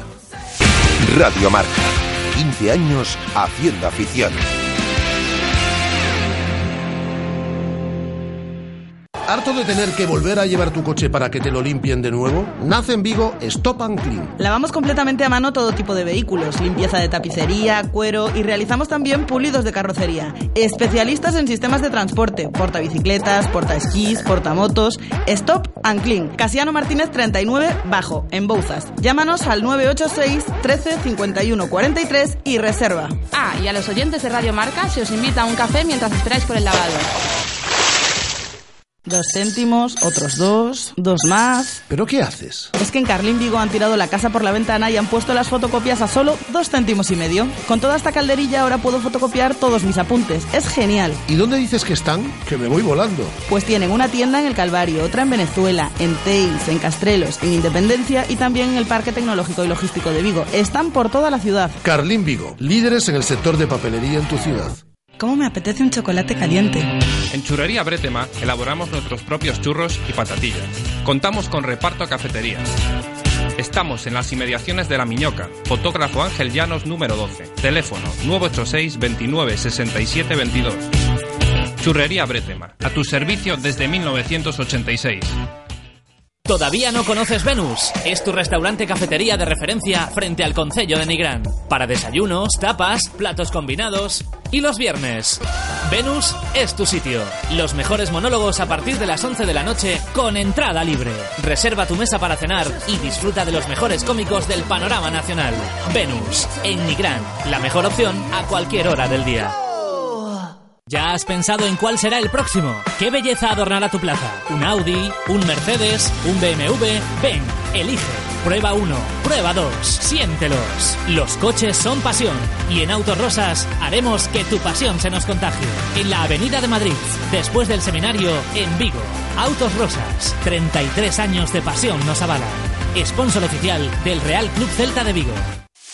Radio Marca, la radio que hace afición. ¿Y qué otras cosas en el otro fútbol y en el polideportivo sucedieron en estas últimas 48 horas, Guada? Pues empezamos por la segunda B, caía el Celta B por 0 goles a 1 ante el Racing de Ferrol, ya hemos hablado de esa victoria del Coruso. Ya en la tercera división ganó el Rápido de Bouzas, se impuso 3 a 0 al Barbadas, ganó también el Choco en su visita al Rivadumia, ganó por 0-1 y se asegura prácticamente el playoff y empató el Alondras ante el líder, ante el Boiro, el resultado fue de 1-1. Ya hemos hablado también de la derrota del Cangas Frigoríficos Morrazo en Liga Sobal, en la división de plata Academia Octavio caía también por 23 a 26 ante Meridiano Antequera. ¿Y prácticamente está descendido? No tiene casi opciones ya, tiene que firmar un final de temporada espectacular. En balonmano femenino, en la división de honor, el Guardés caía por 31 a 20 en su visita al Vera Vera y Porriño caía también eh, 25 a 27 ante Rocasa Gran Canaria. Además, Chano Rodríguez ya se trae medallas de Río. En el evento test que ha llevado a cabo para probar la, las piscinas olímpicas, se ha hecho con dos medallas de plata, una en 100 libres el sábado y otra ayer por la mañana en 50 metros. Además, Solans Pereira se impuso ayer en la decimoquinta edición de la Milla Internacional Sagrada Familia, una prueba en la que sigue acumulando victorias. Ayer logró la quinta consecutiva y batió con un crono de 4.42 el récord de la prueba. Y por último, la Copa de España para Corredores Elite y Sub-23 celebró este domingo en la Comunidad Valenciana su séptima y antepenúltima prueba, el Memorial Pascual Montparler. El Club Ciclista Rías Baixas apostaba por Ángel de Julián para esta prueba y finalizó décimo cuarto. Volvemos a las 8 de la tarde desde Balaidos y marcador os contaremos el Celta Granada. Espero que con victoria del equipo de Eduardo Berizo y acercándonos aún más a la quinta plaza. El Eurocelta juega en el día de hoy. Adiós.